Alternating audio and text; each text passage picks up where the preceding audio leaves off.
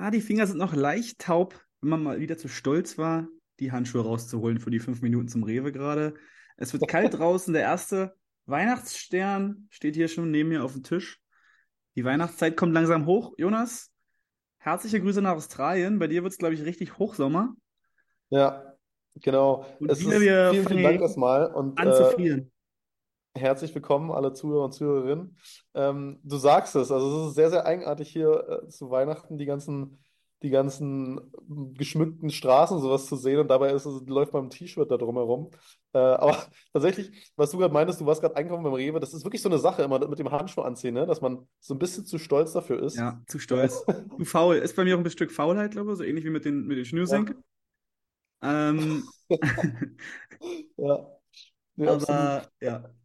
We weißt du, was auch mal ein bisschen Faulheit oder ein bisschen Stolz ist im Supermarkt? Wenn du so, kennst du das, wenn man so reingeht im Supermarkt, einfach nur schnell was holen will, weißt du, so irgendwie so, schnell Ja. eine Milch, noch ein Pack Eier oder so, ne? du willst den Und Wagen nicht nehmen oder diesen Korb? genau, dann nimmst du keinen Wagen und, oder Ja. keinen Korb mit Ja, und dann fällt dir ein so, hm, ach, wenn ich das jetzt eine noch. Milch hole, dann kann ich auch gleich noch Kaffee holen, dann kann ich ja noch gleich drei Steckrüben für, für morgen Mittag holen oder sowas.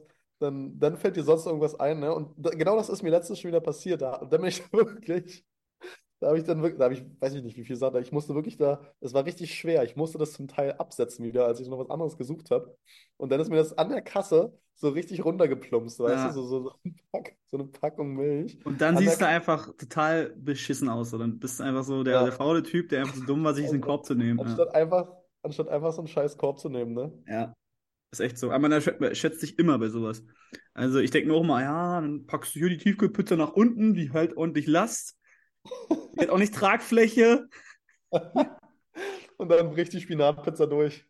Ja, nee, so, so weit kommt es nicht, aber meistens reicht es dann trotzdem nicht. Ich habe da noch so ein Go-To-Notlösung parat. Du greifst dir einfach so eine, so eine Pappverpackung oder so eine Pappkiste, so eine kleine, wo so ein, wo halt so irgendwelche Käsepackungen drin einsortiert sind.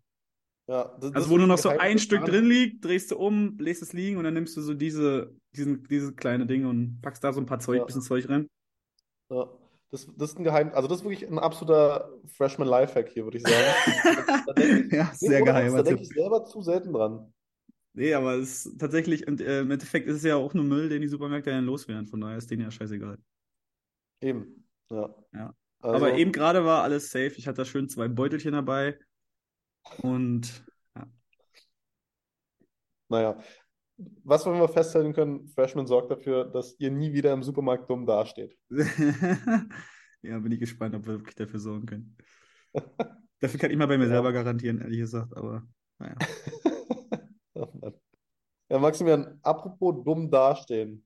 Ja. Äh, ich habe ja noch äh, ein bisschen was offen von, ich glaube, von vor drei Wochen oder so, wo Ja, ich es äh, ist Unhalt, ne? Wir sind jetzt ganz leicht in Verzug geraten, einfach weil auch das, das Timing jetzt mit dir mal schwer ist mit der Zeitverschiebung, aber wir Ja, liegen noch ganz gut im Plan, denke ich. genau, genau. Ähm, und da habe ich das schon mal ein bisschen angeteasert, dass ich äh, diverse Jobs jetzt mache.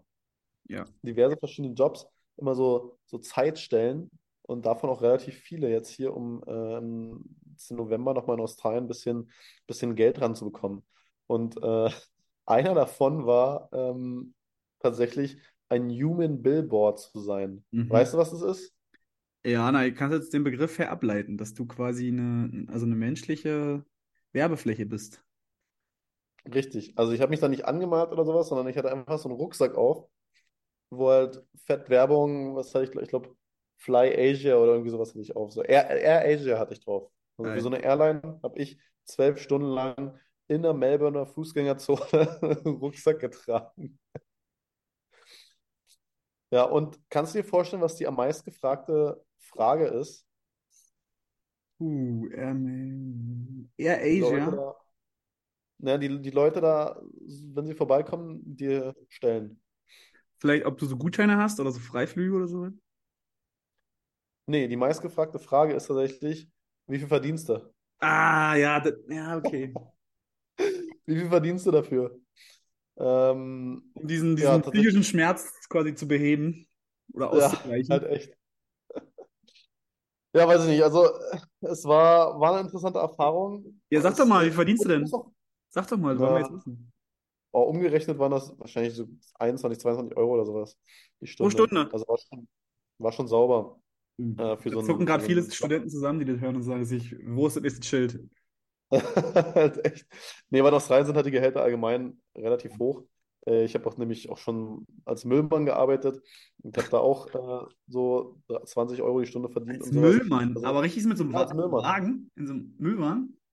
Nee, ich habe äh, auf so einem Festival habe ich so einen Mülleimer, Ach so, so so einen Müllpicking Mülleimer quasi. entleert, in einen großen Mülleimer gemacht und sobald der große Mülleimer fertig wäre, den weggeschoben und noch in noch größeren Mülleimer einsortiert, die Müllsäcke.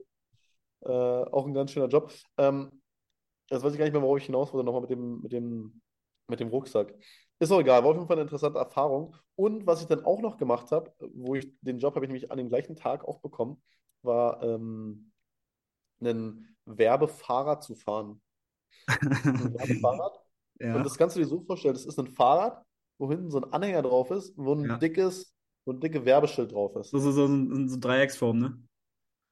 Ja, Dreieck, das war, in dem Fall war das ein Viereck.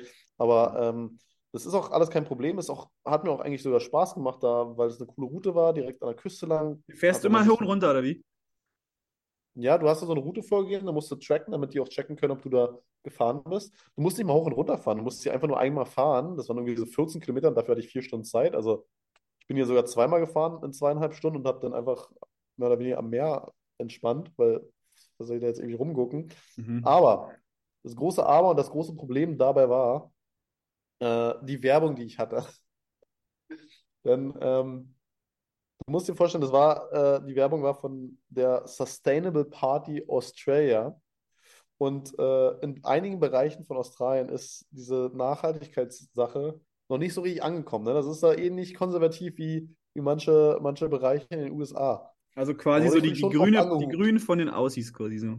Ja, genau, genau sowas. Genau Ja. sowas. Ich habe das nicht genau gegoogelt, äh, kann sein. Und dann habe ich schon öfter mal so, so einen Kommentar aus dem vorbeifahrenden Auto bekommen wie, such den richtigen Job oder sowas. Ja, gut, aber.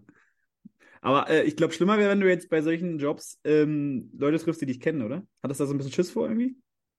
Äh, tatsächlich bei diesem Billboard-Job schon ein bisschen.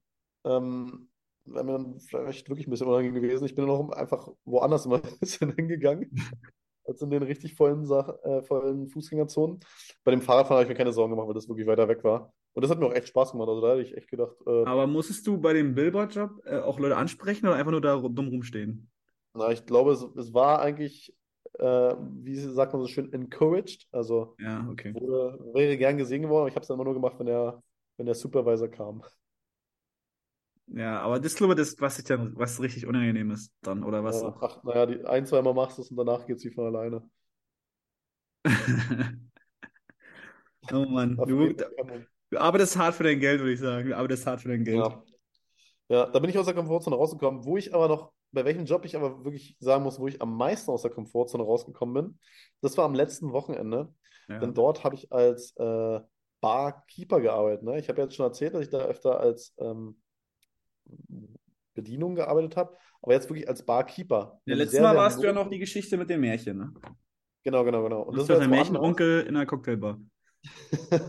so ähnlich kann man das sagen. Und äh, nee, ich war da in einem sehr, sehr noblen Restaurant, in einer noblen Bar, würde ich sagen. Und äh, habe dort, war da richtig Barkeeper, hab da wirklich, und das Problem ist, was ist das Problem, aber erstens, betrunkene, reiche Australier versteht man, versteht man sehr, sehr schwierig. Die trinken sehr, sehr viel und sind doch immer nicht die höflichsten. Ne? Ja. Also war, war auch eine Erfahrung wert. Und ich muss doch ehrlich sagen, am Anfang kam ich damit auch absolut gar nicht klar. Also ich dachte wirklich, die feuern mich danach nach den, nach dem ersten Tag. Und ich habe da drei Tage am Stück gearbeitet. Weil du nicht so geil Cocktails mixen kannst, oder wie? Es war einfach sehr, sehr viel auf einmal, muss ich sagen. Da muss ich dieses Kassensystem da lernen. Ne? Zack, das ist ja auch immer was anderes. Das ist nicht das, wenn, das gleiche wie bei Netto, wie beim Netto hier in Berlin, in Ja. Das ja ist klar, anderes. ja. Ja, und äh, das hat, das war ganz schön viel auf einmal, aber ich bin ein schneller Lerner. Ja, auf jeden Fall. Aber normalerweise lassen die doch Leute, stellen die doch keine Leute ein, die halt so was nicht, gar keine Vorerfahrung haben, oder? Für so Ja, ich war auch sehr überrascht, dass sie, dass, dass sie so einen Job da ausgeschrieben haben. Aber naja, war gutes Geld. Ein Wochenende wirklich komplett durchgearbeitet als Barkeeper. Ähm, und äh, tatsächlich das Krasseste, was da passiert ist, am Samstagabend, äh, so gegen 22 Uhr, kam die Polizei rein und hat einen festgenommen. Okay. Weil der war so wirklich so ein sehr betrunkener Typ. Der durfte, ähm, den durften wir kein Alkohol mehr ausschenken. Ja, das ist in Australien wirklich so, dass man dann wirklich sagt, ey, der ist cut off. Ja. Äh, man keinen Alkohol mehr geben. Und dann dachte er, er ist ganz, ganz klug und ist auch, weil wir zwei Bars da hatten, ist er in der anderen Seite reingegangen und hat gedacht, dass er da noch Getränke bekommt. Ja. Ja, und dann kam die Polizei, Handschellen angelegt, weil er nicht so richtig Verständnis dafür hatte. Ähm, Ist schon, ist schon übertrieben, oder? Ist schon rabiat. Ja, also wie gesagt, in Australien nimmt es echt, echt ernst mit dem Alkoholismus. Also in Deutschland würde es ja erstmal diesen, diesen Stelle ja nicht geben, dass, der, dass sie dir nichts mehr ausschenken. Nee. Überredet werden, noch einen zu nehmen, ja. Jungs, an dem, an dem kann man jetzt Geld verdienen. Ja. Aber was war so der krasseste Cocktail, was du so machen musstest? Gab es so irgendeinen richtig, richtig absurden Mix, den du so noch nicht kanntest vorher oder wo du echt Schwierigkeiten hattest? Und na, die hatten da so ein paar Hauscocktails. Äh, Paradies, was irgendwie mit Rosmarinstampfen und sonst was war. Also ein paar musste ich nennen, aber ich finde jetzt Cocktails machen, ist das nicht so eine, weiß ich nicht, wenn das jetzt nicht eine absolute krass, die krasseste Cocktailbar ist, dann Ja. ist das, glaube ich, nicht so die Kunst. Äh, man muss halt sich viel merken, ne? Das hat, das hat eigentlich das Nervige dabei, ja. äh, so einer kleinen Bar ist. Ich muss doch sagen, in diesem Cocktail-Game bin ich halt null drinne. Also ich bin auch ja kein Fan von Cocktails. Ich sehe den, den, den, den Benefit nicht. Ja, Schmeckt ja, natürlich in deshalb den meisten Fällen ganz, ganz gut. bei dir auch immer nur so eine Tomate gemixt und die ich mir dann selber noch abtrinken muss und auffüllen muss. Ne? Genau. Nee, aber ähm, also erstens kosten, kosten Cocktails ja schon nochmal relativ viel, ne? So bis zu 10 Euro. Mhm. Und natürlich schmecken sie irgendwo gut, aber irgendwie ist es mir dann das nicht wert, dafür 10 Euro zu zahlen. Du trinkst ja lieber das Stern, das Ja, in Sternburg dem, vom. da krieg ich halt drei Bier für und irgendwie. Ja, irgendwas, also es hat- den gleichen Effekt, aber es, ja, es schmeckt schon einfach gut, ne? Also es ist ja auch so, warum bestelle ich nicht immer nur drei Portionen Pommes im Restaurant, sondern bestelle eine Schnitzel dazu? Hm, ist ja kein, ja kein dummer Vergleich. Aber irgendwie, nee. Das war anderes. Ja, ist es vielleicht nicht ganz, weil drei Bier schmecken ja auch gut. Kann, kann man auch nicht bestreiten. Ja, ich finde halt Cocktails sind doch nicht so gesellig, weißt du? Cocktails sind für mich Ja. immer so ein, so ein Hauch Etepetete irgendwie. Deswegen. Vielleicht kommen wir da noch hin, Maximilian. Wollen, wollen wir mal einen Cocktail trinken gehen, wenn ich wieder zurück bin? Kann auch, kann auch passieren, ja. ja. Vielleicht muss man doch einfach selber mehr Cocktails machen, um das so ein bisschen schätzen zu können, weißt du, so dass man sagt, Ja. okay, oh, der ist gut gemacht oder äh, ja. Ja. Ja, Ja. wir können ja mal gucken, ob wir nächstes Mal was anderes machen können, außer Whisky, Cola oder sowas. Wenn da noch eine Lim Limette drin ist, ne, dann ist schon, dann ist schon ein große, großes Level. Echt. Oder eine- Ja, eine Himbeere oder eine Limette. Ja.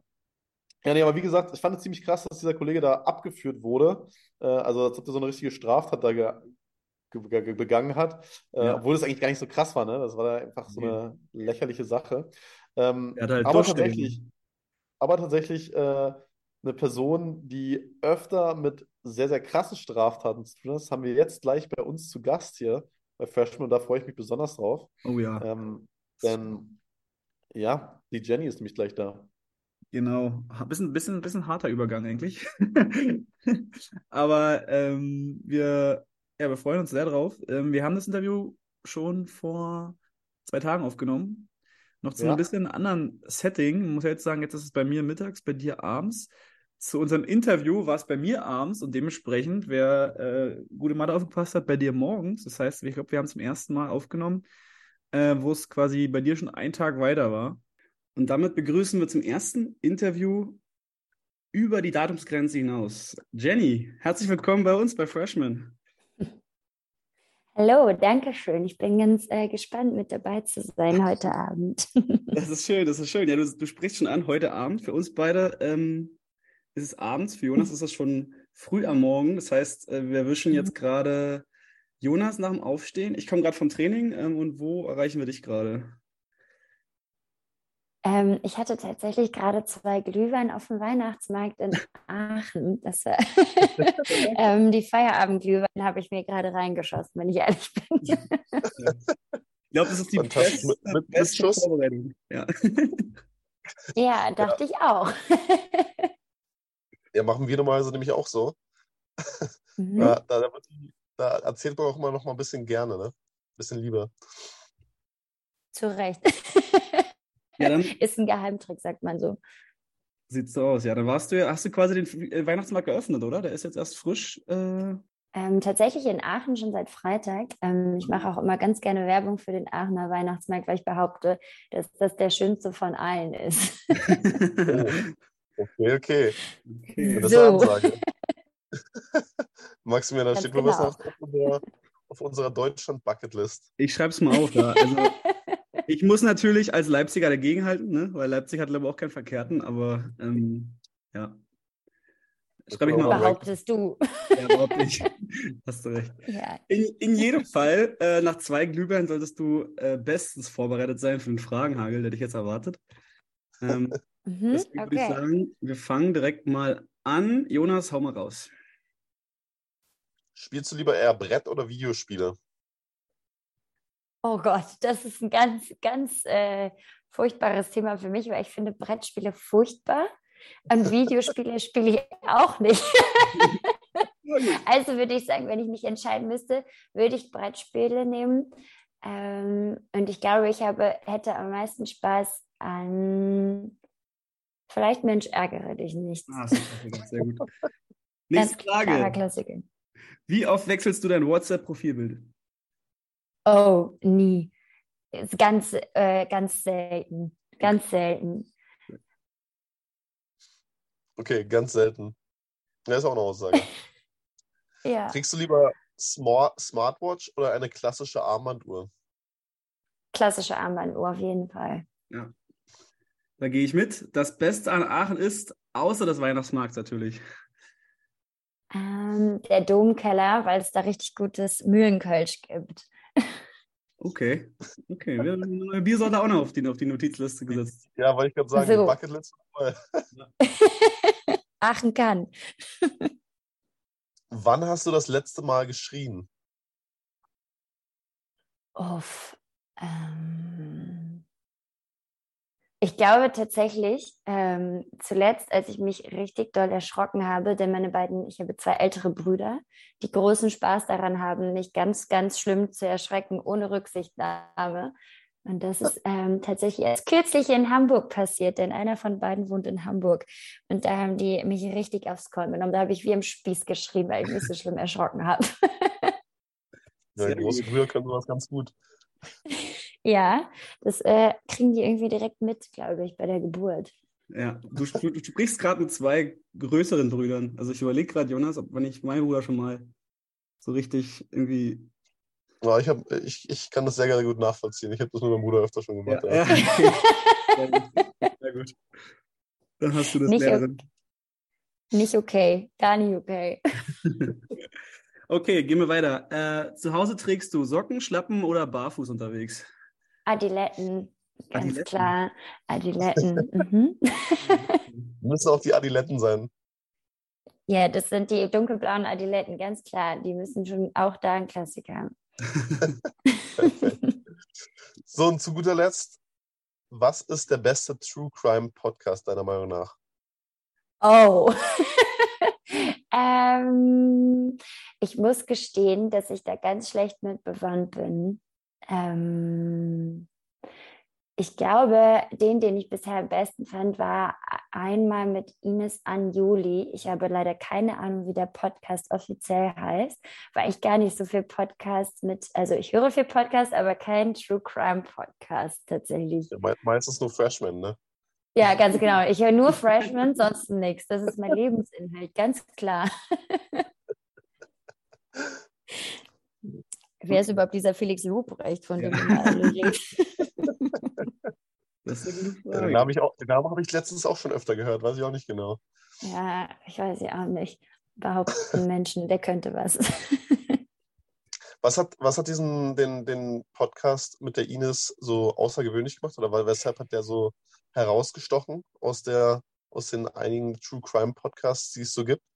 Ähm, also ich glaube, ich habe ein sehr zwiegespaltenes Verhältnis ganz grundlegend zu True Crime Podcast. Ähm, und äh, was ich gut fand bei dem Podcast, dass es tatsächlich ähm, um einfach eine Geschichte ging und weniger um individuelle oder persönliche Interpre Interpretation dessen, was dort passiert ist. Ähm, weil es ganz viele Podcaster gibt, die da so ein bisschen ähm, ihr eigenes Wissen bei True Crime Podcasts mit einbringen. Ähm, es gibt da auch tatsächlich Podcasts, die mich ganz, die mich richtig zu Weißglut bringen, weil ich das, oh. ähm, also vom True Crime Podcast spreche ich nur, weil da so ähm, Sachen so richtig verzerrt werden und dann wird ja letztlich über Menschenleben besprochen, teilweise über Menschen, die ähm, leben und deren Geschichte auch wirklich so war bei denen dann relevante Informationen zum Beispiel ausgelassen werden oder eben dazu gedichtet werden.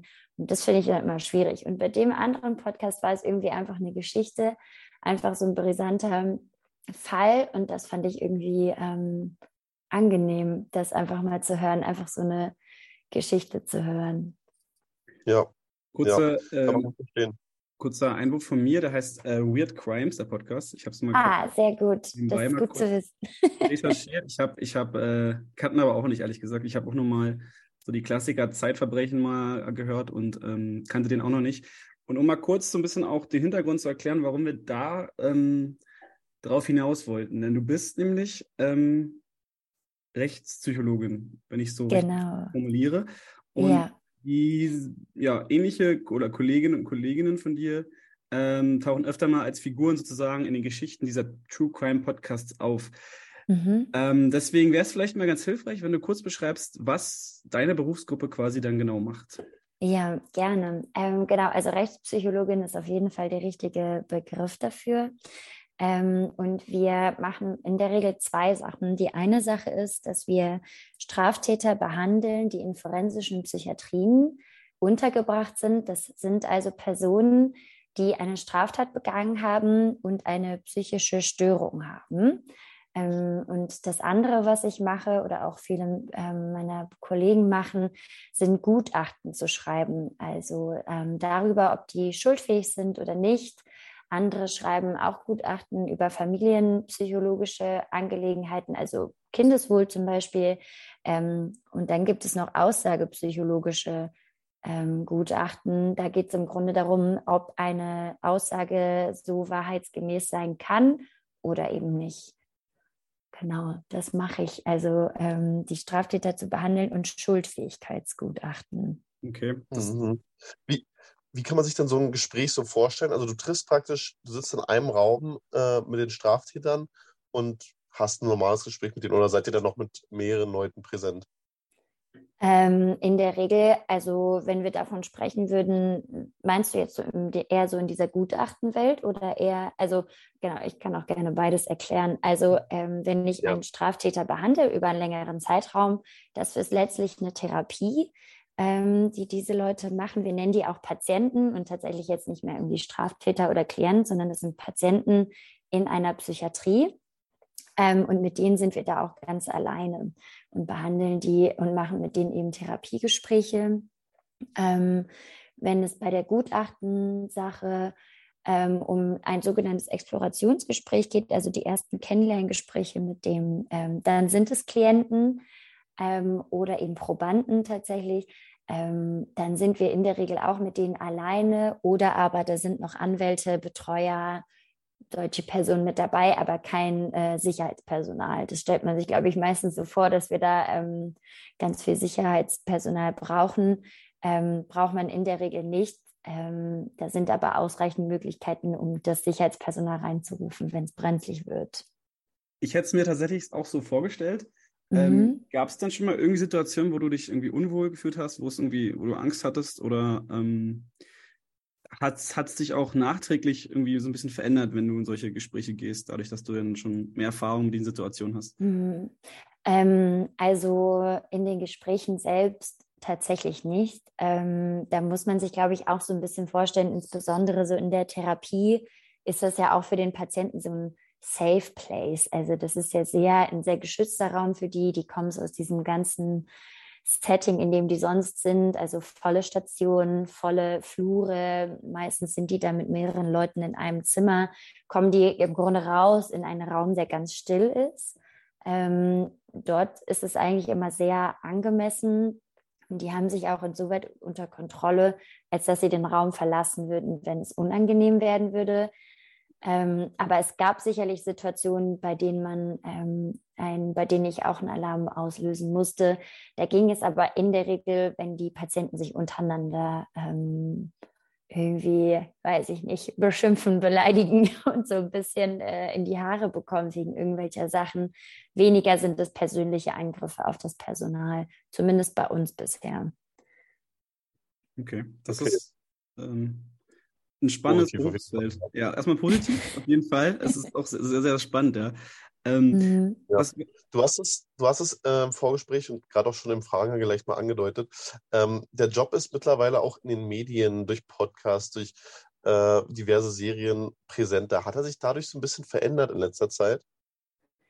Hm, ich glaube tatsächlich noch nicht so ganz, denn ähm, ich glaube, der Beruf ist insofern präsenter geworden, als eben so diese ganzen ähm, Geschichten, Delikte und ähm, auch aber eben diese, das Ausmaß der psychischen Störung eher in den Vordergrund rückt und das Interesse daran als wirklich der Job dahinter. Ganz viele mhm. Leute fragen mich auch sehr oft, ob ich Profiler bin. Das ist ja auch noch ein sehr gängiger Begriff, so der in der Öffentlichkeit verwendet wird. Mhm. Ähm, ich glaube, der Job an sich hat sich nicht so sehr verändert. Was sich aber verändert hat, und das ist eine sehr positive Veränderung, ist, dass es mehr Verständnis gibt für diese Person. Ähm, also, dass man eben sagt, okay, jemand, der ein, zum beispielsweise eine gewisse psychische Störung hat und jetzt mal im, wenn man ein eher gravierendes Beispiel nehmen würde und sagen würde, der hat dann in seiner Psychose jemanden umgebracht, habe ich schon das Gefühl, die Leute haben mehr Verständnis, wenn die zum Beispiel wissen, okay, der hatte eine ganz traumatisierende Kindheit und so eine Person wird, finde ich, inzwischen weniger abgestempelt als die ähm, zuvor wurden. Fällt es, äh, fällt es dir dann schwer, ich, das darf dir quasi ja nicht schwerfallen, weil du ja sozusagen dort ähm, jemanden als Patienten betrachtest, aber trotzdem fällt es jemandem schwer, dann wirklich komplett objektiv in dieses Gespräch zu gehen? Ähm, bei, gewissen, bei gewissen Delikten ist es schwer, komplett objektiv zu sein. Also ähm, ich glaube, insbesondere bei allen Dingen, die sich um Kinder drehen, mhm ist es ganz schwer, objektiv zu bleiben und nicht in einer gewissen Art und Weise voreingenommen da reinzugehen. Das fordert mich schon sehr heraus. Andere Delikte oder psychische, also bleiben wir bei den Delikten, die sind, glaube ich, greifbarer an der Stelle. Wenn zum Beispiel jemand tonnenweise Drogen gedealt hat, da sind ja auch irgendwie Leute zu Schaden gekommen. Aber das fordert weniger Mühen, objektiv zu bleiben, weil es irgendwie ein bisschen plakativer ist. Bei Kindesmissbrauch mhm. ist es natürlich immer oder auch sexuellem Missbrauch generell. Ähm, das fordert schon echt viel. Also da ähm, bedarf es ganz viel Psychohygiene, ganz viel Austausch mit Kollegen. Ähm, das ist schon sehr intensiv und ähm, da versucht man eben immer so den, ich glaube, was da hilft, ist so ein bisschen zu überlegen, die Polizei beispielsweise bewertet ja die Straftat.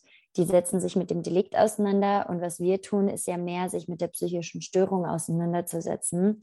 Und das macht es insofern dann ein bisschen anders, weil ich mir jetzt nicht die ganze Zeit Gedanken mache über den Tathergang, sondern eben eher ja. Mhm. über, die, über den Täter selbst. Genau, also du bist quasi nicht dafür zuständig, ihn dann irgendwie zu überführen oder so, oder zu entlarven, sondern wirklich nur die Hintergründe oder die Gründe genau. dafür ein bisschen zu erfahren. Ne? Ganz genau, ja. Ähm, also im Grunde geht es bei unserem Job immer um die Frage, ähm, also äh, das große Wort ist ja Resozialisierung darüber, dass sich jetzt nicht jeder Patient mehr resozialisieren lässt, ist, glaube ich, auch kein Geheimnis. Das geht nicht bei jedem. Es geht nicht jeden, also es funktioniert nicht, jeden Menschen zurück in die Gesellschaft zu führen. Zum einen, um den Patienten zu schützen und zum anderen natürlich, um die Gesellschaft, Gesellschaft zu schützen. Und das ist immer die Frage, mit der wir uns auseinandersetzen. Also ab welchem Punkt kann man sagen, wir können den zurückführen in die Gesellschaft? Ab welchem Punkt muss man sagen, die Sicherheit geht da klar vor und das führt zum also zu höheren Einschränkungen der Freiheitsentziehung zum Beispiel. Okay. Genau. Interessant. Ja, sehr interessant auf jeden Fall. Äh, du hast es auch gerade nochmal erwähnt, äh, der Austausch mit Kollegen. Ist es dann wirklich so, dass ihr euch so gegenseitig auch beratet oder ähm, ist das einfach nur, um miteinander erstmal zu reden, um wen auch selber zum Reden zu haben? Sowohl als auch. Ähm, also das ist wirklich tatsächlich in der Behandlung. Meistens werden die Patienten auch behandelt in sogenannten multiprofessionellen Teams. Das heißt, ähm, da sind Psychologen mit dabei, Ärzte, Kollegen aus der Pflege. Wir gucken alle ein bisschen danach. Es gibt natürlich Leute, die entscheiden, Leute, die ihre Meinung dazu äußern. Ähm, ich könnte aber, glaube ich, ohne diesen Austausch eben nichts entscheiden, ähm, weil ich erlebe ja zum Beispiel den Patienten nur in dieser Stunde jede Woche ähm, in so einem therapeutischen Einzelgespräch, vielleicht noch in der Gruppentherapie, aber den Alltag kriege ich ja im Grunde kaum mit von den Patienten. Und dieser Austausch ist zum einen da, um eben den Patienten in irgendeiner Art und Weise angemessen zu beurteilen und zum anderen aber auch sich Tipps einzuholen, was kann man bei wem machen, wie sind die Ansichten dazu und ähm, auch für die eigene Psychohygiene. Also die teilweise erzählen die Patienten einem eben auch die dunkelsten Geschichten, die dunkelsten Erlebnisse der eigenen Entwicklung. Die sind belastend, nicht, also natürlich in erster Linie für den Patienten selbst, aber für, also für mich auch. Ich glaube, da kann sich keiner von rausnehmen, wenn jemand von seiner absolut traumatisierenden Kindheit erzählt, in der er gefoltert, missbraucht und ähnliches wurde, wenn ein das kalt lässt, dann müssten wir uns, glaube ich, andere Gedanken machen. Das ist dann äh, auch ungünstig. Ähm, deshalb ist es ganz wichtig, darüber zu reden ähm, und sich nicht vorzumachen, dass einem das ganz egal ist. Ähm, das ist wirklich richtig, richtig wichtig. Und das ist auch okay, dass äh, man sich damit irgendwie beschäftigt fühlt. Du hast jetzt im, im Sinne, in dem Sinne ja eigentlich eine ähm, herkömmliche Psychologie-Ausbildung, also ein Studium ähm, mhm. die jetzt auch Psychologen haben, zu denen ähm, ja, wir jetzt in Anführungszeichen normale Patienten dann auch gehen könnten. Ähm, wie kam es, dass du denn an diese Sparte gesucht hast? Hast du so irgendwie so diese intrinsische Motivation zu sagen, ähm, das, da, da, kann ich für Gerechtigkeit sorgen oder äh, hatte ich schon mal dieses, ähm, so diese ähm, Crime-Rechtsgeschichte so ein bisschen interessiert oder mhm. wie kommt es, dass also, du gelandet bist? Ähm, Im Grunde fand ich schon immer tatsächlich so den ähm, Zusammenhang zwischen Straftaten und psychischen, psychischen Störungen sehr interessant. Und ähm, da gab es ja auch schon, also vor mehreren Jahren, ganz viel zu. Also früher waren das ja oft noch irgendwie abgestempelt unter Soziopathen oder Psychopathen, ähm, wenn die irgendwie irgendwelche Serienmörder oder sowas, also ähm, über die wird ja schon ganz, ganz lange berichtet. Und ich fand das Verhalten schon immer irgendwie besonders interessant. Und dann hatte ich aber tatsächlich ähm, mal eine Professorin an meiner Universität, ähm, die eben auch Rechtspsychologin ist. Und die berichtete damals von einem Fall, da ging es um sexuellen Kannibalismus. Und äh, nach den ganzen Sachen, was sie da erzählt hatte, dachte ich, genau das will ich machen. und so bin ich da irgendwie reingerutscht. Es war so ein bisschen perfide irgendwie, aber ja. ähm, das hat mich dann doch tatsächlich ähm, sehr interessiert. Und so bin ich dann letztlich äh, zu diesem Job gekommen. Sehr cool. Krass. Ja. Sehr wirr, sehr, klingt sehr wirr, aber es ist, äh, macht auf jeden Fall Sinn, ja. ja, es ist ja. auch ganz wild, wenn ähm, ich weiß nicht, man wird ja auch häufig mal gefragt, ob einem der Job Spaß bringt und ob das so, ob das irgendwie cool ist. Und das ist ganz merkwürdig, das über meinen Job zu sagen. So, dass ich sage, auch mir macht es richtig Spaß, weil es ja, einfach ja. die ganze Zeit um die Abgründe im Grunde des ja. Lebens geht. Ich habe nicht mehr das Gefühl, das darf man da gar nicht sagen. Aber ähm, ich mag die Herausforderungen, sagen wir es vielleicht so. Das, da hast du bestimmt lange überlegt, wie du das am besten so beschreiben kannst. Mhm. Ganz genau. Ich werde ja häufiger ausgefragt darüber und äh, inzwischen habe ich, glaube ich, eine ganz gute Formulierung gefunden dafür. Perfekt. Ja, ähm, um jetzt auch mal den Bogen nochmal zur Komfortzone zu spannen, mhm. ähm, würde ich gerne mal wissen, hattest du schon mal vor einem Gespräch so richtig Angst oder hat es sich nachträglich irgendwie verändert? Mm, also Angst tatsächlich nicht. Ähm, auch, ich glaube, weil man nie so richtig weiß, was auf einen zukommt. Ähm, es gibt sicherlich immer, also ich habe Patienten gehabt, die sehr gravierende Delikte begangen haben, insbesondere natürlich, ähm, wenn es Delikte waren, bei denen es um äh, junge Frauen ging, ähm, ob es jetzt Vergewaltigung derer war oder ähm, ähnliches. Das hat natürlich so ein Geschmäckle, sage ich mal, dass man so ein bisschen denkt, mh, wie wird er wohl mir gegenüber reagieren. Angst wäre da, glaube ich, ein bisschen zu hochtrabend. Ähm, verändert bleibt mir tatsächlich, habe ich zwei Gespräche, ähm, bei denen mir Patienten jeweils erzählt haben von ihren Kindheiten und ihren Versuchen, aus der Familie auszubrechen durch Jugendämter, durch auffälliges Verhalten in der Schule, durch Ärzte und, und, und. Ähm, und die im Grunde immer alleine gelassen wurden. Und bei denen dann zum Beispiel das Jugendamt zu Hause vorbeigekommen ist. Ähm, bei einem Patienten, der mir dann erzählt hat, er hat versucht, seinen Vater zu provozieren, um eben zu versuchen, dass der Vater wieder ausrastet ähm, und sich so benimmt wie immer. Das hat nicht so ganz geklappt und letztlich wurde im Grunde dieser ähm, damals Junge einfach abgestempelt mit, der ist verhaltensauffällig und wurde für immer in dieser Familie gelassen. Ähm, und dadurch ist natürlich ein ganz großes, also eine ganz auffällige Verhaltensstörung letztlich bei rausgekommen. Und was mich daran so beschäftigt hat, war wirklich nochmal so sehr daran zu zweifeln, ähm, wie Menschen so in unserem System einfach durchfallen. Also wie Menschen irgendwie, insbesondere Kinder, ähm, so in ihrer Hilflosigkeit da alleine gelassen werden. Und das ist tatsächlich ein Thema, das mich sehr bewegt und was ich jetzt schon oftmals danach echt da saß und dachte, okay, das ist einfach ganz, ganz unfair und überhaupt nicht in Ordnung, dass es so läuft. Und letztlich eben so viele Kinder, und das ist ja auch jetzt aktuell nochmal sehr durch die Medien gegangen, ganz viele Kinder keine Chance bekommen. Und das hat mich sehr bewegt ähm, und sehr nachhaltig auch musste ich da ganz viel drüber sprechen, um das so zu verarbeiten, richtig. Ich kann es glaube ich, ja. Ich finde es auch, ja. ähm, ehrlich gesagt, äh, total beeindruckend, dass ähm, du und deine Kollegen, Kolleginnen euch dann wirklich auch ähm, die, die den Aufwand macht, dann bis an die Wurzel zu gehen, sozusagen die, die Grundursache für ein Verhalten zu finden erstmal. Ähm, mhm und dort halt, wie du sagst, viele stempeln dann einfach ab, als ja, da ist was, was schiefgelaufen oder da, da stimmt was nicht äh, im Kopf oder so. Ähm, mhm. es ist ganz mhm. viel Frust einfach nur da, der irgendwie raus muss, aber dass ihr halt sagt, okay, wo kommt es her und, und wie ist es entstanden, das ist schon ähm, ja, der richtige Ansatz, würde ich jetzt mal als, als Laie so sagen.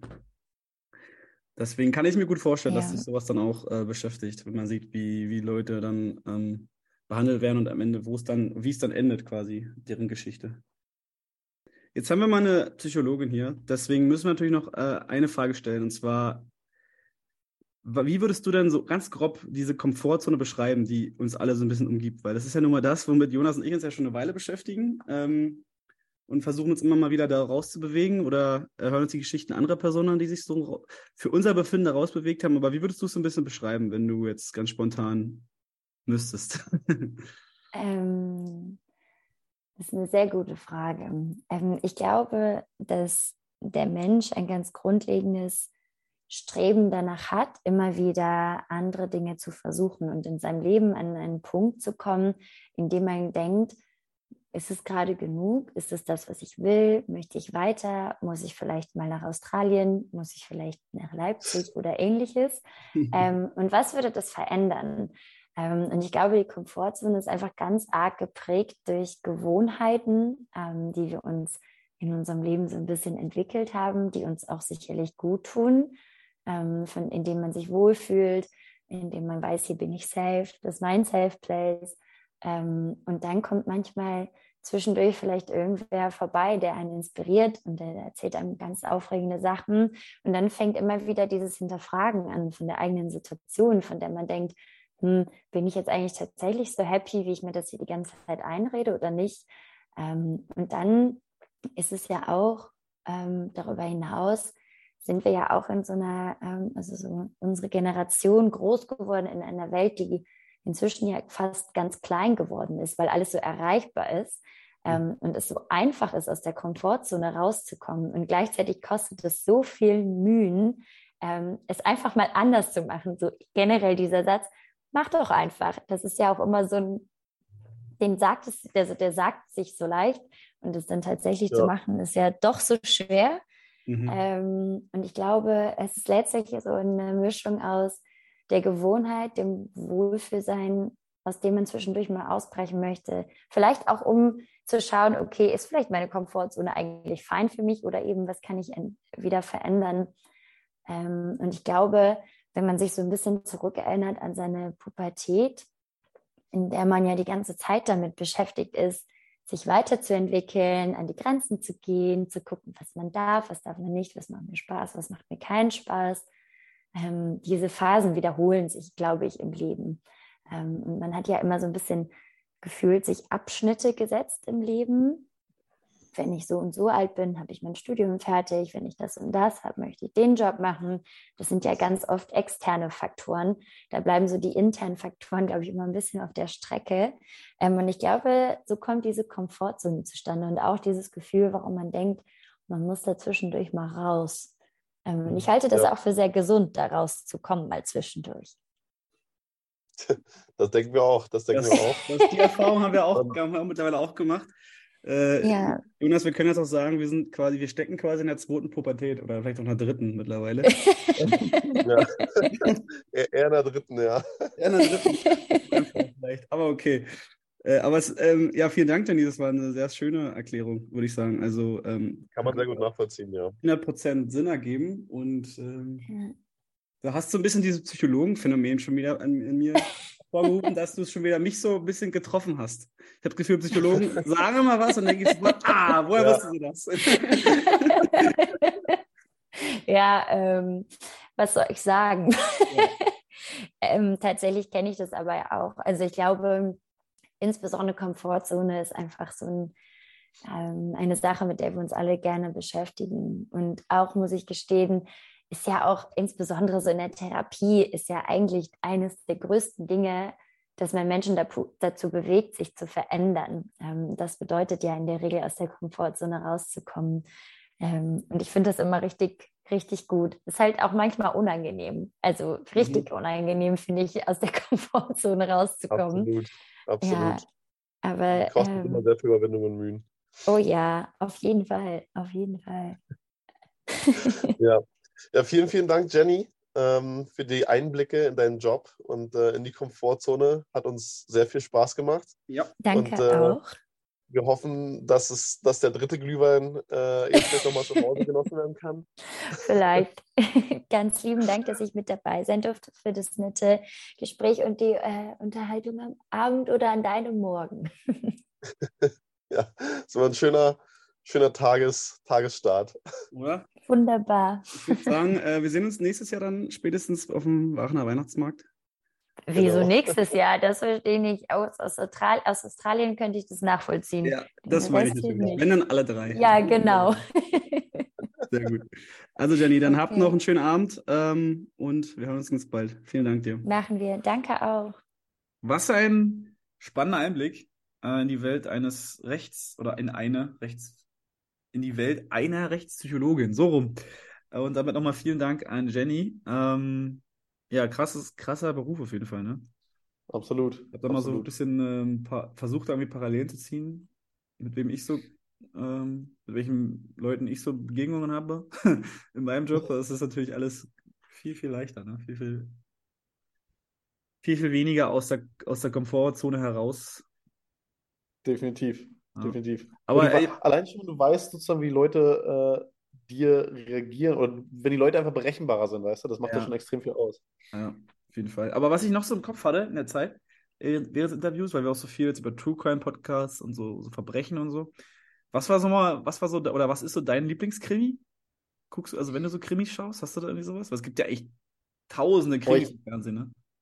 Ich schaue eigentlich nicht so richtig Krimis. Äh, was ich äh, extrem immer verfolgt habe, waren ähm, Sherlock Holmes Hörbücher, weißt du? Also die, die richtig alten, weil ich es irgendwie sehr, sehr geil finde, wenn, äh, also wie dieses ganze Setting so gemalt wird, ne? Dieses 1900 äh, oder 1890 oder sowas, ne? Und dann irgendwelche, da gibt es noch nicht die ganzen Tataufklärungsmethoden, da konnte man noch nicht mal einen Fingerabdruck lesen oder sowas. Und dann, äh, ja, findet er das trotzdem irgendwie krass raus und so logisches Kombinieren halt. Das ist halt ziemlich, ja, höre ich auf jeden Fall mal zum Schlafen, Maximilian. Ah. Äh, können wir mal nächstes Mal, wenn wir im Hostel zusammen sind, mache ich mal eine Folge an. Deine Einschlafkassette, alles klar, ja. sehr gut.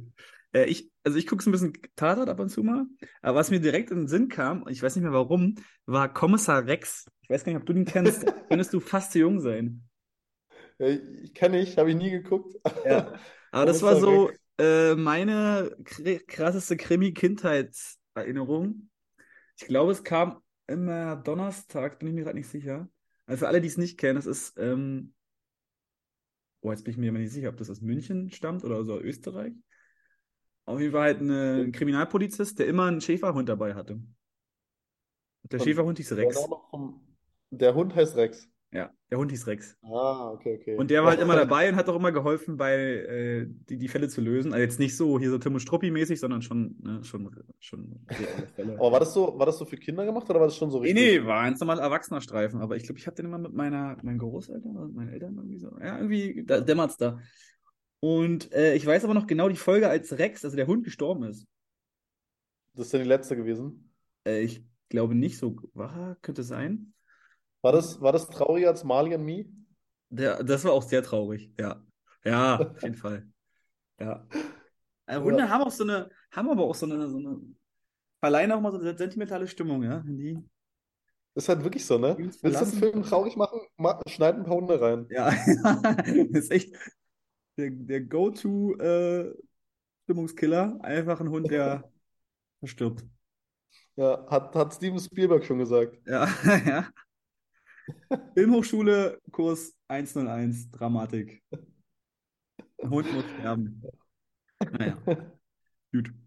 Kommissar Rex habe ich nie gesehen, ähm, aber ja, wurde auch abgesetzt. Na gut, wenn der Hund tot ist, was soll man machen, ne?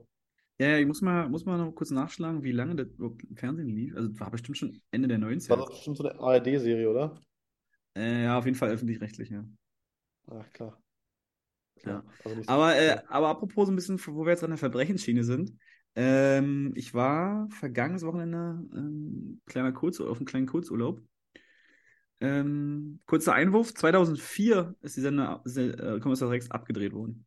2004. Ja, also zehn 94 Jahre. bis 2004. Ja.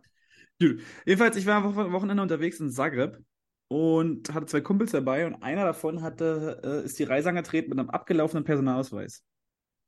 Okay. So, jetzt würde man erstmal denken, mh, Mist, komm mal, wird schwierig jetzt reinzukommen. Ne? Der Klassiker Echt, natürlich, ja? Reisepass äh, auch abgelaufen oder hat er, glaube ich, gar nicht gehabt. Und dann gibt es halt verschiedene ähm, Angaben im Internet. Manche sagen, dass äh, auch abgelaufene Personalausweise noch ein Jahr lang quasi so als im Graubereich gültig sind. Wo man sich dann ich auch fragt, okay, warum haben wir denn überhaupt das Datum auf unserem Personalausweis? Aber okay. Ja. Manche sagen aber auch, dass halt, dass da äh, die, die ausländischen Behörden, auch wenn sie in der EU sind, so wie ja Kroatien, da richtig knallhart sind. Und dann da sagt man sich natürlich, hole ich mir Hilfe beim, erstmal beim Amt, aber die Ämter haben ja ganz selten mal so Öffnungszeiten, dass es da noch rechtzeitig aufgeht, dass man sich so einen vorübergehenden Wisch holen kann. Ja. Heißt, es war für ihn quasi keine Option mehr. Äh, War, war der Urlaub so spontan geplant, ja? Nee, nee, ja, okay. Okay, bevor ich jetzt anfange, über die Ämter und Polizei zu ragen, natürlich liegt der Fehler bei ihm, weil er nicht vorher geguckt hat, ob sein, Ab sein Okay. Ausweis Okay. Wollen wir mal kurz festhalten. Gut, dass du das nochmal sagst, ja.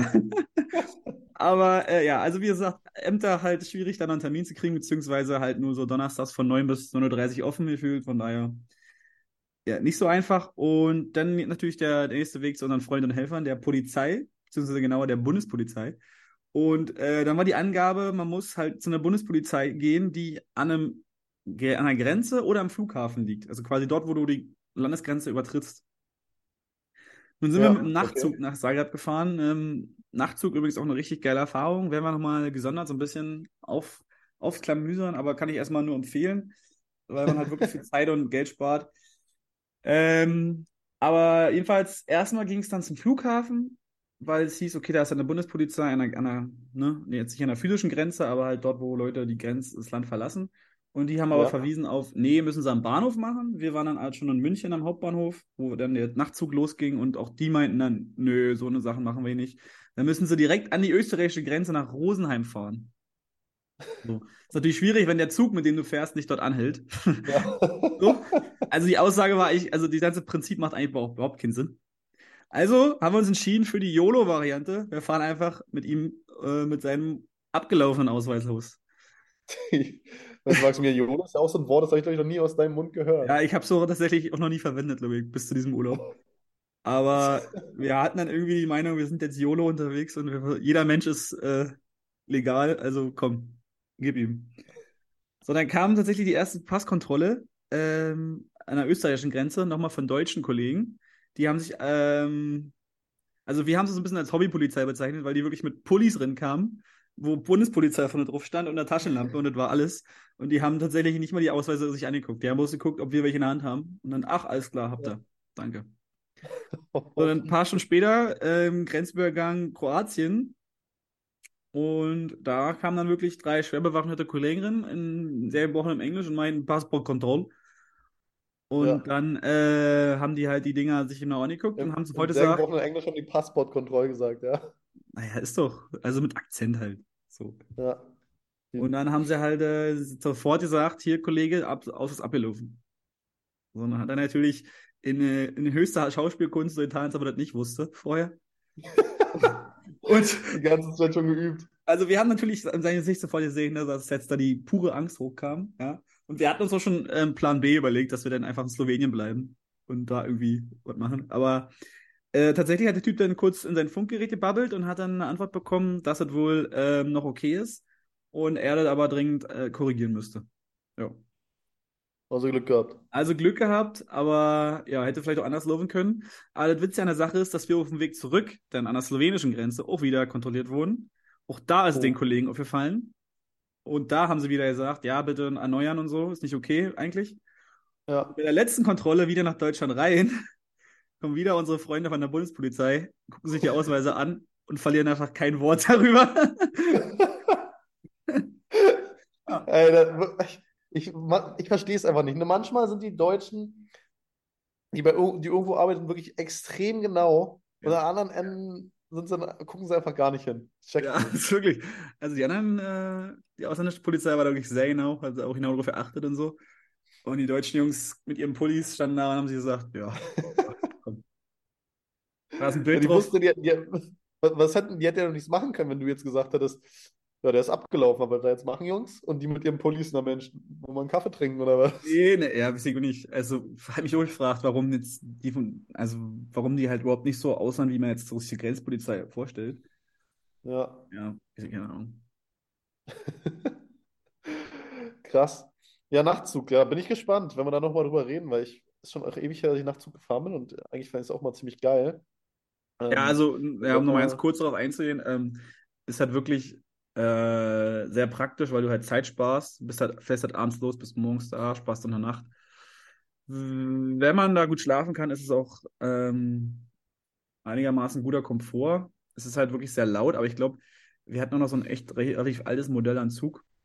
Ja, Äh, ich habe da auch schon ein bisschen, wir haben uns so ein bisschen belesen, also es soll jetzt auch noch mehr verstärkt kommen, allerdings nicht von der Deutschen Bahn. Die Deutsche Bahn ähm, versucht da immer nur irgendwie mit Kooperation der umliegenden Länder so ein bisschen diese Strecken auszubauen, also wird jetzt selber keine Nachtzüge quasi bereitstellen.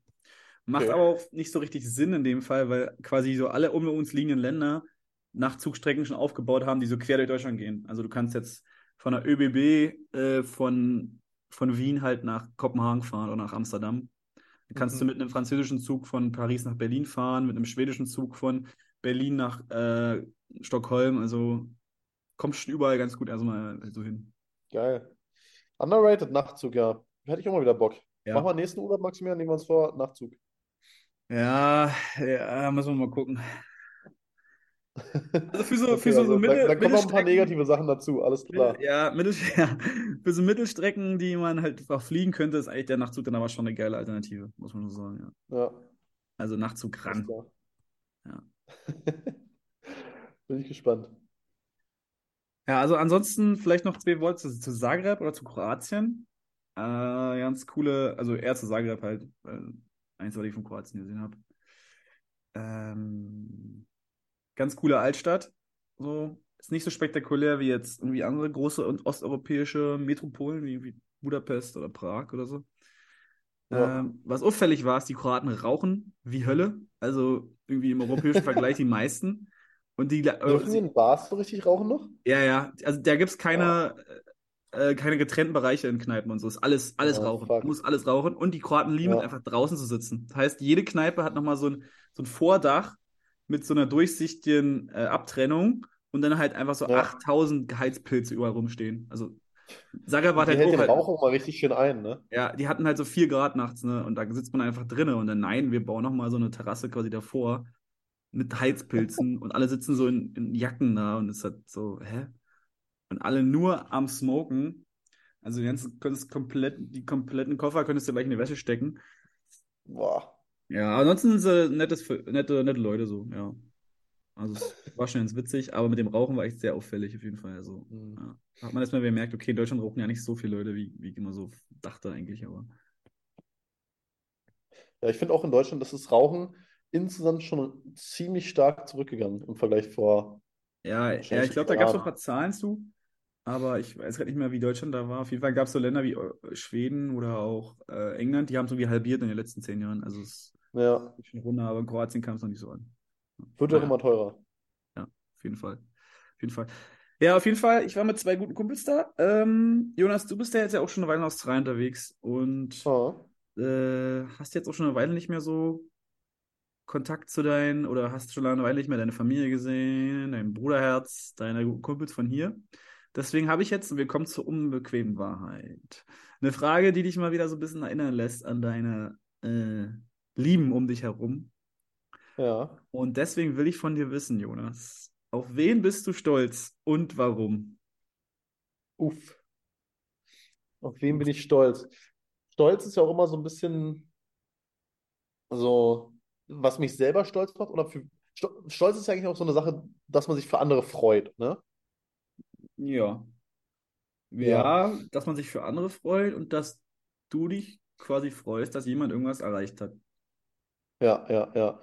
Ähm, uh, das ist eine gute Frage. Ich überlege gerade so richtig bei Freunden. Ähm, Du kannst nehmen, wenn du willst, ne? Du kannst auch, äh, keine Ahnung, Leute nehmen, die du nicht kennst. Also, ja. wenn du jetzt auf äh, Olaf Scholz stolz bist, dann kannst du auch sagen, der, der macht einen tollen Job.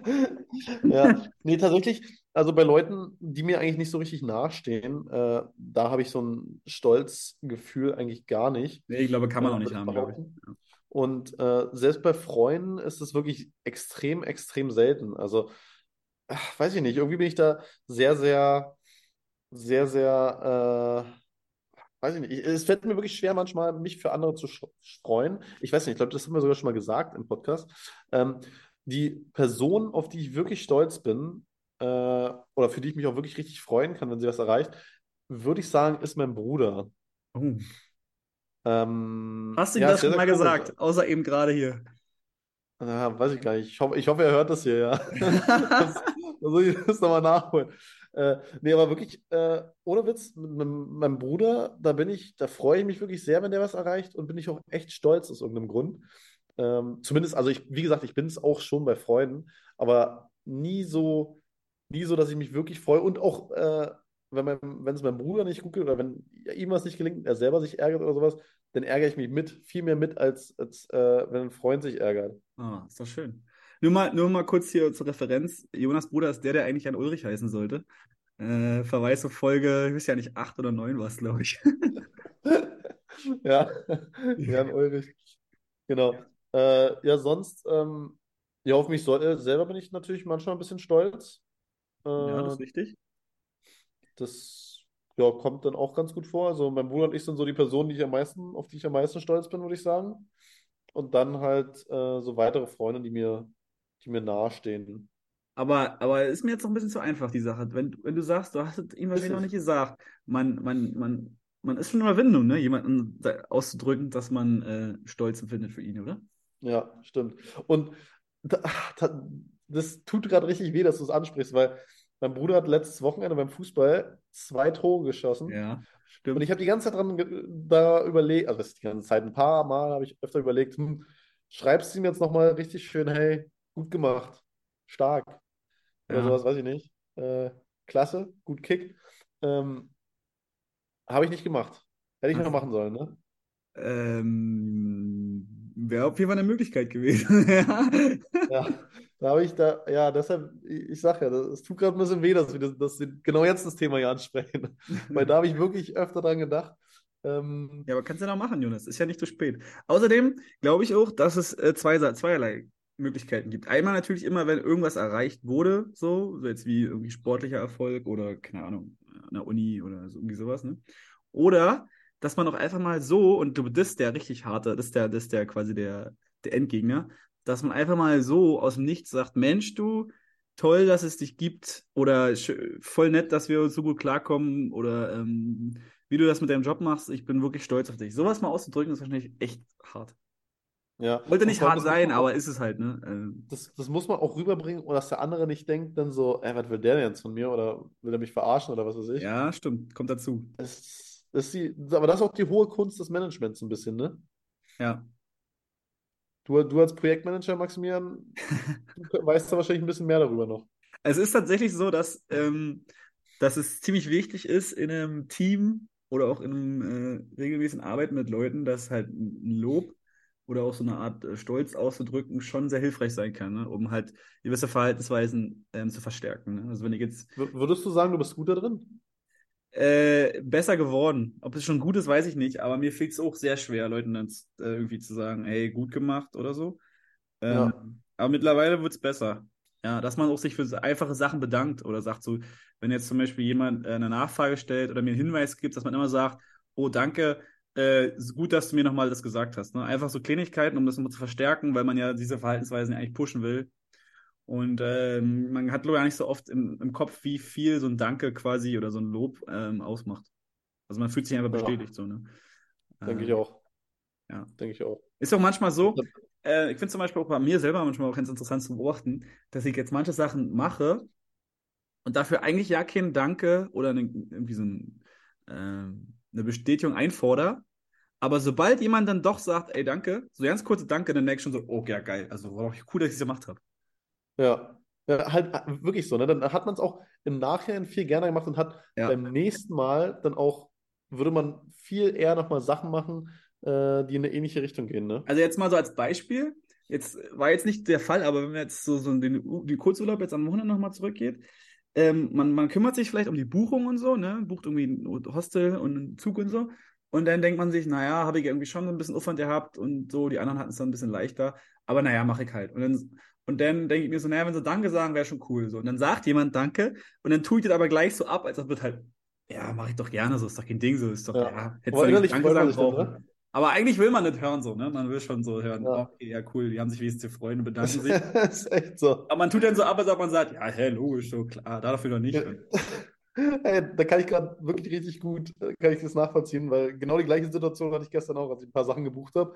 Und, und da hat wirklich wer Danke gesagt, ne? Und das war, das ging, ging runter wie Öl, sag ich dir. Ja, ne? Ja, ja, ist so. Richtig schön. Richtig schön.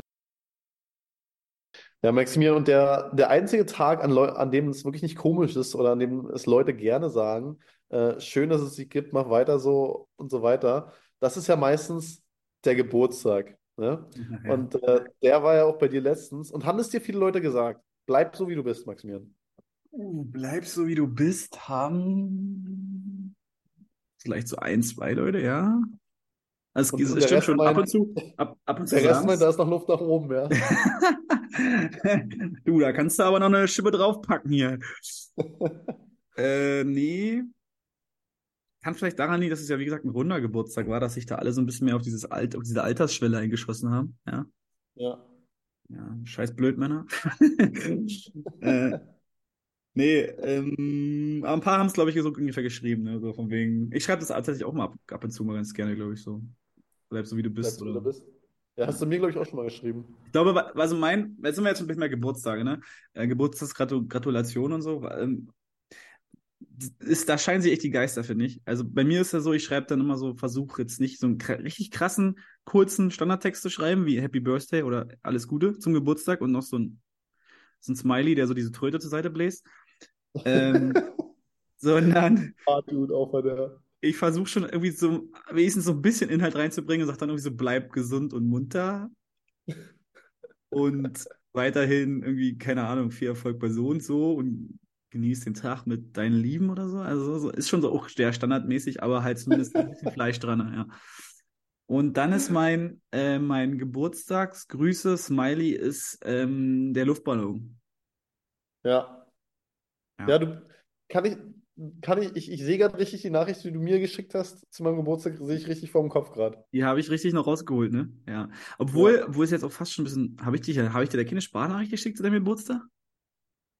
Vielleicht hast du sogar angerufen. Äh, angerufen? Ich glaube nicht, aber da warst du noch in Australien, oder? Nee, da war ich noch Nee, stimmt, du warst da noch in Deutschland, du hast ja dann gefeiert. Ich glaube Ja. auch, dich habe ich angerufen, weil ich versuche so bei guten Freunden schon anzurufen, ja. Oder dann halt, wenn es nicht passt, eine Sprachnachricht zu schicken. Ja, so ist bei mir nämlich auch. Was jetzt aber nicht heißen soll, dass jemand, der von mir eine Nachricht bekommen hat, dass der jetzt nicht zu den guten Freunden zählt. Manchmal ist es halt nicht machbar. So. Ja, ist ja klar. Genau. Ja. Oh, ich habe jetzt dir auch nur eine. Du hast mir nur geschrieben. Nachricht Du hast das Ding wirklich ganz, ganz kurz gelöst. Ja, ich war auch ein bisschen spät dran. Man hat auch gemerkt, dass du da einfach völlig mit der Situation überfordert warst. Du hast dir gedacht, scheiße, der, der, der erwartet jetzt von mir schon eine große Nummer und dann hast du einfach nur mit, mit zwei Sätzen abgetan. Ja. Ja, ich, ja, das tut mir auch so ein bisschen leid. Ich bin, ich bin wirklich nicht gut in äh, Geburtstagen. Oder selbst, selbst wenn ich am Tag dran denke, vergesse ich es an dem Tag noch, weil ich es mir dann aufhebe, bis ich dann mal Zeit habe und dann, dann vergesse ich die ganze Geschichte. Und dann, ja. äh, ja, nachträglich gratulieren finde ich auch, also finde ich eigentlich noch immer kacke. Ich finde es wirklich immer kacke. Also selbst wenn es nur ein Tag danach ist. Wenn es vielleicht kurz nach Mitternacht ist, dann geht's noch. Aber ich finde es auch schon scheiße, Ah, wenn es nee, aber- ist, halt, Ha? Ja, bin ich ein bisschen anderer Meinung, weil ich finde, geht ja darum, dass man an die Person denkt. Klar, so das jetzt irgendwie nicht acht Monate später gratulieren, ne? Aber wenn du jetzt, sagen wir mal, bis zu einer Woche später, finde ich, ist es noch okay. Echt, ja. Oder sagen wir mal so drei, vier Tage, dass man einfach sagt, pass auf, ja, ich hab's irgendwie jetzt verplant den Tag, aber ich habe an dich gedacht und ich wünsche dir alles Gute, bleib gesund. Finde ich, kann man machen. Kommt irgendwie trotzdem noch vernünftig rüber. Ja, ja, weiß ich nicht. Aber bist du, bist du denn selber sauer, wenn du jetzt weißt, dass Leute das vergessen haben? Hm, Nö, nicht unbedingt sauer. Also bei manchen erwarte ich schon, oder was erwarte, ja doch, erwarte ich eigentlich schon, dass die mir zum Geburtstag gratulieren. Wenn sie es nicht machen, dann denke ich jetzt am Tag so, oh ja, komisch, dass sie mir nicht gratuliert haben. Aber einen Tag später ist mir dann auch relativ egal. Ja. Also ich bin da nicht so, nicht so nachtragend, mir ist es auch nicht so ultra wichtig. Und äh, das kommt wahrscheinlich auch daher, dass es, ich selber auch nicht viel besser bin, weil äh, ja, an, an der Stelle auch mal nochmal, sorry Johnny, ne, da ist es mir erst einen Monat später eingefallen, ach, ja, der Geburtstag. Hat der Geburtstag dann, bis wie, wie weit ist es noch okay, äh, nachträglich zu gratulieren? Wir haben ja, also wie gesagt, ich bin halt für eine Woche so. Drei, vier Tage, ja. Ja, Eine Woche. eine Woche, eine Woche. Ja. Ansonsten hab's würde ich halt nicht gemacht. ansonsten kann man sich auch so melden und sagen, du, ich habe jetzt den Geburtstag verpasst, so, aber wie geht's, wie steht's? Ja, vielleicht kann man auch den Geburtstag dann auslassen. Weil ich halt, also erstmal noch zu mir, also ich finde es zum Beispiel ja nicht schlimm, wenn jemand das vergisst. Also ich mache mir da nicht viel draus. Also Ja. ich finde es nicht schlimm, wenn meine Eltern das vergessen würden oder so, aber sonst ist es eigentlich. Also, so viel ich, also selbst, selbst wenn du es vergessen hättest, hätte ich, wäre ich jetzt nicht böse gewesen, weil ich einfach di- dich ja auch kenne, weil ich weiß, dass du das auch mal manchmal verbartest. dann, ja, so. Und äh, weil ich zum Beispiel aber auch ja nicht leiden kann, ist, wenn man jetzt, was heißt leiden kann, ich bin ja immer so ein bisschen gefangen in der, in den gesellschaftlichen Konventionen, wenn man sich quasi gratuliert und der einzige Kontakt ist, den man hat. Sagen wir bei WhatsApp ist der Verlauf nämlich so: Gratulation an mich, halbes Jahr später Gratulation an die Person, halbes Jahr später Gratulation an mich. Weißt du? Das ist quasi der letzte, der letzte WhatsApp-Nachricht schon die Gratulation an die andere Person war. Da weiß man schon, okay, ja, wir haben ja richtig viel miteinander zu tun, nehmen wir nur noch zum Ja. Gratulieren. Aber sowas habe ich gar nicht. Das ist halt so. Aber trotzdem kennt man sich halt schon gut genug, um sich zu gratulieren, weißt du, so ist halt. Da bin ich mir immer Ja, wieder unsicher, ob ja. ich das noch machen muss. Ja, nee, bei, wenn, wenn ich wirklich sowas habe, dann denke ich mir, dann, grat- dann gratuliere ich wirklich nicht mehr. Ah, okay, du bist da konsequent, ja. Und was Ja. ich zum Beispiel auch richtig schlimm finde, sind halt so WhatsApp-Gruppen.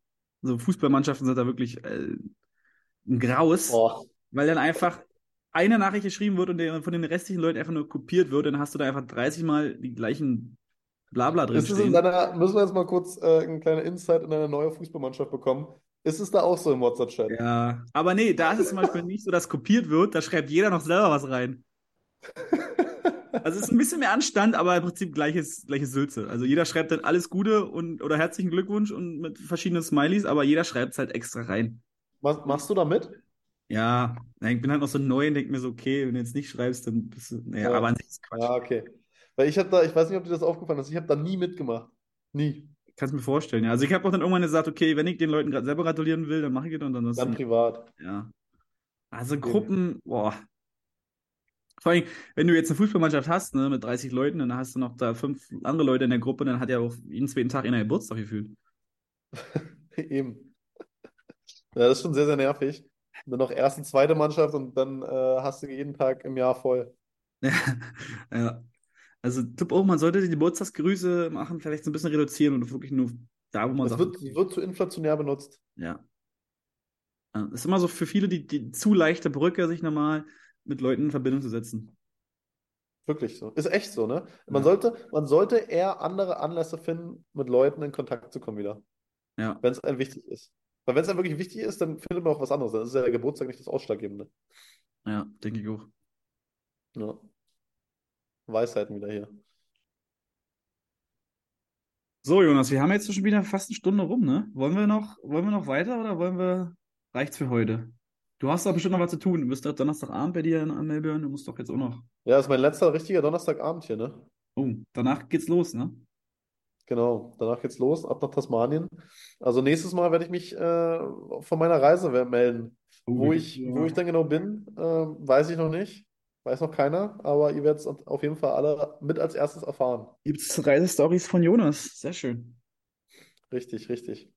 Ja, wir können ja beim nächsten Mal auch so ein bisschen äh, Geburtstagsparty noch als, als, als Geburtstagsthema 2.0 noch an, an, anschneiden, Ja, weil, hattest du deine schon? nee, eben nicht, die kommt ja dann jetzt nächste Woche. Ah, okay, Musst okay, du dann okay. leider Gottes. Ich finde den Ruf schon wieder schwach, dass du da nicht extra nochmal Flieger, nicht im Flieger sitzt.